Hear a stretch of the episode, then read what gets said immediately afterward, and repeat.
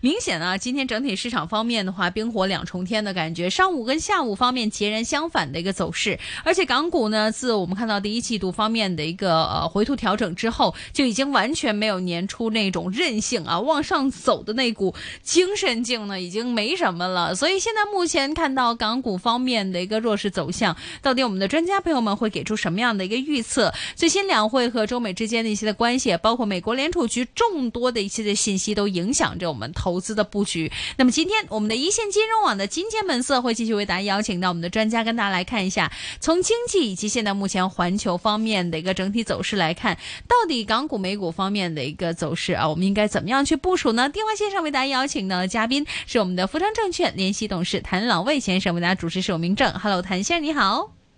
你好，Hello，好久不见啊，谭先生。在这段时间，港股方面真的是呃精神过啊，但后来很快就开始进入一个颓废的状态。您会怎么看这一段时间里面港股，尤其今天这样的一个特殊状况啊？今天呢，高位在两万一左右，那有一个明显的套利或者是估压，那。最主要市场还是关注内地两会中间的一个政策的一个出台，那还没有什么政策出台之外呢，我们还需关注美国美联储的加息的步伐，那我们还是关注美债基息啊、美汇指数等等的所有的因素。那我觉得过去的两个月啊，发生了一些事情，就是恒生指数从十一月的低位反弹，那两个半月左右了，已经上上涨了八千点左右，那非常的超买，而且呢，最近呢这一个半月的一个调整啊，啊，最初的时候是一个声浪的调整，但是呢，可能时间长了，然后幅度也多了。那我想提醒大家，最近出现了一个恒生指数十天、二十天线都跌穿五十天线的一个死亡交叉。那我非常的重视这个死亡交叉，也是确定了恒生指数已经没有了之前那个升浪，现在已经跌浪当中。所以最近几天的一个反弹呢，我觉得是一个跌浪的反弹，尤其是大家如果看 ATM 等等的科技股了，是严重的跑出。美团呢是非常的弱势，所以我觉得后市还没有企稳的，大家还需要审慎。嗯嗯，如果真的这个声浪已成往事的话，大家其实这样的一个投资心态也会看到现在目前的一个格局，希望有一些的利好消息出来，但是也不得不观看于现实的状况。最近这一段时间，我们也看到呃反股市方面反复的一个进行，像您刚刚所提到的科网方面呢，也主要也是一个阴跌为主。但今天有一些的话题性炒作，包括这个油股方面，您自己个人其实会怎么样去选择市场对于一些呃主题的？呃，股份板块的一个炒作，您是怎么预测呢？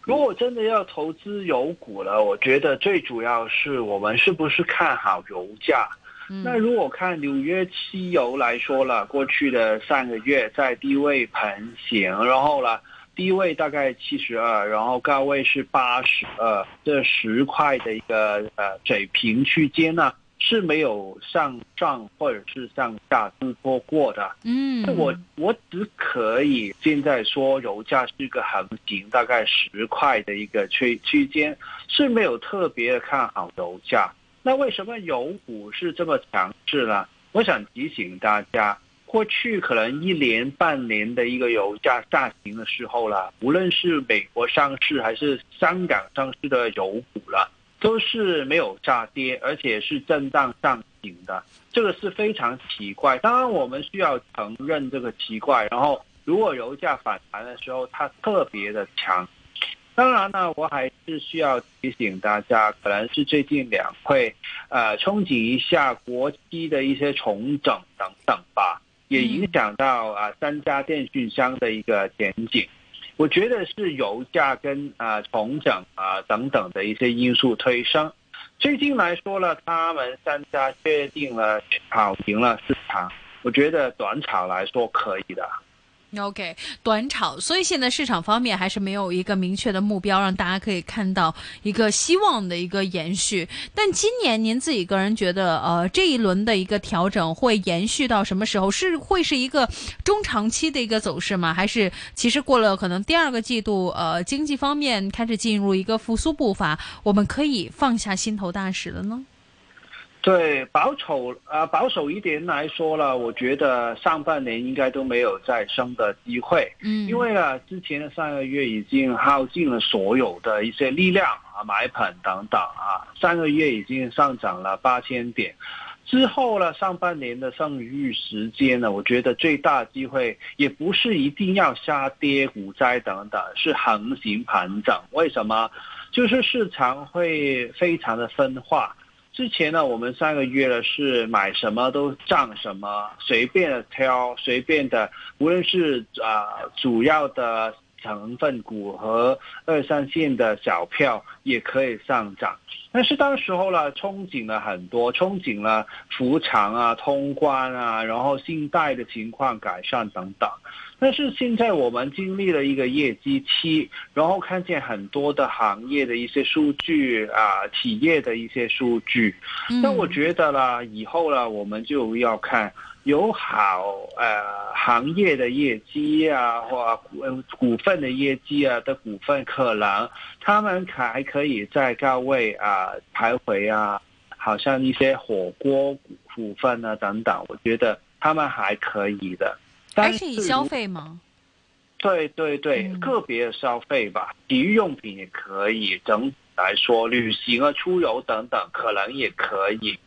但是呢，我想告诉大家，如果这个业绩期啊还没有见到很多的复苏了的一些行业，之前炒作了憧憬，但是啊，复常之后还没有很多的复苏的时候了。我觉得他们就会弱下来，其中一个个板块就是澳门相关。所以我觉得呢，后市呢，可能半年啊年中之前呢这段时间呢，我们需要非常小心的挑选，因为呢大势在一个盘整、比较弱势等等的一个情况的时候，我们要逆势去选一些可以上涨的股份，那难度就啊上涨啊上升很多了。嗯嗯，这样的一个难度在呃股份板块方面的一个挑选呢，的确现在目前很多人都觉得还是静观其变的要好。但如果相比起来啊，美美股方面会不会热闹很多呢？但是最近走势也是进入到一个呃比较颠覆而且往下走的一个位置啊。我也是保守的，为什么呢？就是当然啊，美股最近几天呢还是挺强的。但是有一个指标我是特别小心，就是美汇指数跟美债孳息。美债孳息呢，啊，十年期为例吧，三点八八是之前的一个高位。那最近呢，很多时候可能四厘，然后三点九九六啊，三点九零啊等等。可能高位有一点点的波动，但是我提醒大家，我关注的是三点八八是前顶，无论是四还是三点九，都是高于啊三点八八出现了一个突破，那就打破了之前一顶高低于一顶的一个情况。那如果再低走强，我们需要啊考虑，那背后的原因是什么？是不是市场又在担心美联储会？再加速去加息了，可能通胀的数据还没有稳定的往下走之后了，我们还是需要审慎。那我觉得这个低息的突破跌浪啊，我觉得重展震荡呢，是威胁了一些高估值的一些可能是科技股啊、拉指啊、啊环球的一些风险资产啊，包括收益股啊、啊黄金等等。啊，人民币也是受害的，所以我觉得这个美债低息呢，也需要小心一点点。美汇指数了，大概前一个前一个顶啊，就是一零五点五啊。如果美汇也是突破了前顶位的时候了，也是对股市啊比较利空一点点。嗯嗯，其实现在今天整体市场方面这样的一个反复走势，也让不少的一些的呃投资者其实也是呃觉得整体投资风险性方面的话，现在呢不断的往上走。但如果真的要回观看到现在目前呃中国经济复苏这一点的话，您自己个人觉得呃可以为港股排除多少的一些的风险，能不能给大大市带来一些的支撑啊？我觉得还需要更多的证据，为什么呢？其实之前的八千点的上涨，我们已经啊憧憬了很多的复苏，在复长之后通关等等啊，所有的啊已经放在价格里面，八千点是一个很夸张的事情。所以我刚才提醒大家一个风险，就是如果个别的企业、个别的行业出来的数据是利好，其实我们没有特别额额外的一些利好，因为已经反映了。但是如果出来的数据是不好，就证明了之前我们炒错了股份对板块，然后要调整。所以最近你看，呃，你觉得澳门的数据按年增长啊，按月啊一个反弹的情况很差吗？不是，但是这个已经反映在之前有很多个股已经 double 了他们的股价了。这反过来说，我觉得这个三成的增长可能是比较小的。这个也是我刚才说为什么我觉得澳门股份可能困难一点点的原因啊。嗯嗯嗯，那现在目前您自己个人觉得，呃，内地方面，呃，几大一些的经济数据啊，叠加刚刚也提到相关的一些的，呃，两会方面一些的政策，呃，今年在于像过往的一些的问题，包括内房，呃，牵扯到一些的像内银啊相关的一些的问题，您觉得，呃，会有一些比较清晰的一个路向，讓股市可以在一个位置方面有所复苏吗？清晰是清晰的，为什么？就是过去几个月来说，我们都收到一个非常清晰的讯息，就是中央用很多各方面的一个帮助来解决、舒缓整个啊内房信贷问题啊，三条红线啊，很多很多。那我觉得现在已经不是问题，只是也是刚才的问题，就是。他们已经炒作了，对，那内房之前是个信贷放宽的情况，然后反弹很多。那我也在在節目里面告叫大家看这个三零零一的 ETF，也是因为他們持仓很多都是垃圾债券，然后他们很多都是一些民企美元债，所以它这个三零零一的 ETF 上涨了，就是信心也是上漲。然后你们可以炒作啊内房物管，但是呢，这个三零零一已经回调了大概一个月多，呃，最火热的阶段肯定是过去了，所以我也提醒大家，除了内房啊物管、内营，还有内险股份，所有他们都是相关的，这个我觉得他们会慢下来，可能是不同程度的回调下來。特别需要关注是最近几天，好像昨天，呃，碧桂园、碧桂园服務他们发了一个演讲的。那如果我们期待的、憧憬的是没有出现，反而出来一个非常差的一个情况的时候了，这是我们之前炒高了、炒错了，然后所以看见它的调整也多，特别需要小心。这个问题不只是碧桂园面对的，其他的物管股。可能因为内房没有在建楼啊、卖楼等等的，他们交付给他们物管公司的一个呃数量啊也是小的，然后物管公司的增长点就没有了。嗯嗯嗯，哎，那您自己个人其实怎么看？现在目前这个市况，既然您自己个人是属于一个保守投资的一个范氛围的话，嗯，呃，您其实会有哪一些的主题，反而觉得市场方面可能有机会跑出的呢？呃，现在来说，可能还是电讯股跟石油股。嗯、当然，可能大家觉得，可能是不是因为它从最近啊，啊、呃，是上涨了很多，配合两倍的一些冲击啊，是不是可靠的呢？那但我可以告诉大家，因为大市可能是因为 ATM 的走差，呃，上負相乘吧，然后两家都要呃下跌下去。由一个声浪的调整变成了真正的一个跌浪，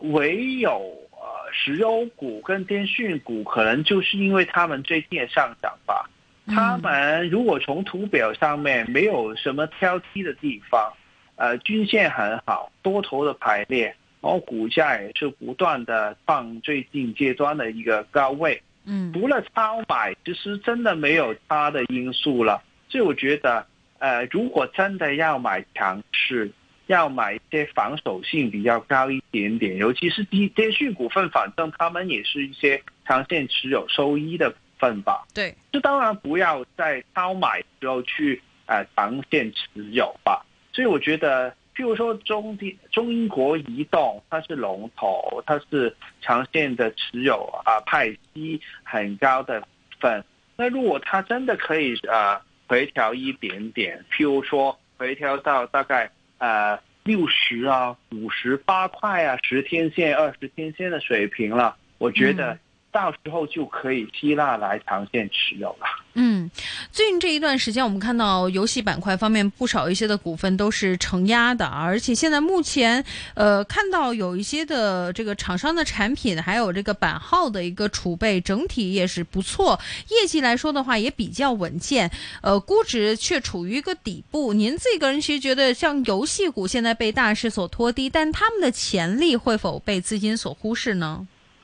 如果基本因素有关调控来说，当然放松很多。呃，可以看见之前有官媒就是再一次提醒市场，可以关注这个板块的一些潜在的啊发展啊，也是走出去海外的机会机遇很多。那我觉得这个不还。真的不需要太担心，好像之前那么担心政策的一些因素。反正所有的每个月的版号也是健康的啊，推出来的时候，我们可以关注，比如说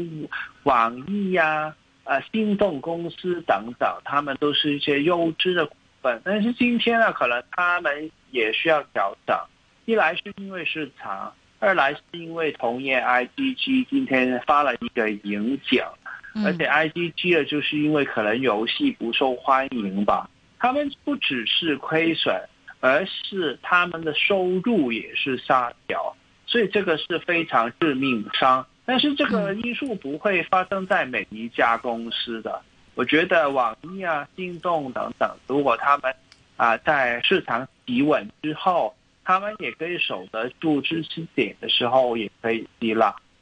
嗯嗯，这些市场比较憧憬，像是一些的大基建的一些的板块股份啊，像今天我们看到像呃中国中铁啊、中国交通建设方面，呃走的都算是不错啊。虽然交通建设是收平，呃，现在目前大家都对于未来中国可能会在基建方面不断的继续发力，呃，尤其是相关的概念，如果能够牵扯到“一带一路”方面的话，更加可以提供一个比较稳稳妥的一个保障。您自己个人对于这样的一个炒作的。一个理念，觉得还有炒作的一个空间吗？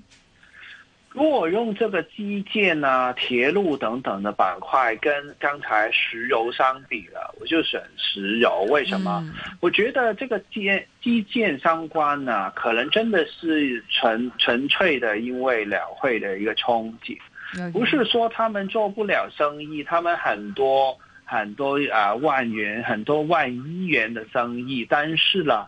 他们在资本市场里面，我觉得很不受欢迎。每一次短线的炒作几天，然后就沉闷了一年两年。二零一五年的时候，南北车炒炒上了之后，然后大幅暴跌，然后到过去的几年呢，偶尔的两三天可以，但是真的没有形成了声浪。所以我觉得最近，比如说中车啊、中交建啊，他们很强。但是也需要把握在两会之后，如果政策出现了之后，好消息出货的套利的一些机会。嗯，好的。那么今天时间有限，非常感谢我们今天电话线上的嘉宾，富昌证券联席董事谭朗威先生的分享。钢铁股份股份，谭先生持有吗？都没有持有。谢谢您的分享，我们下次再见，拜拜，谭先生，拜拜。好，那么接下来时间我们进入我们第二节的金钱本色，一则财经消息和我们的交通消息回来之后，会有我们的张新哲先生。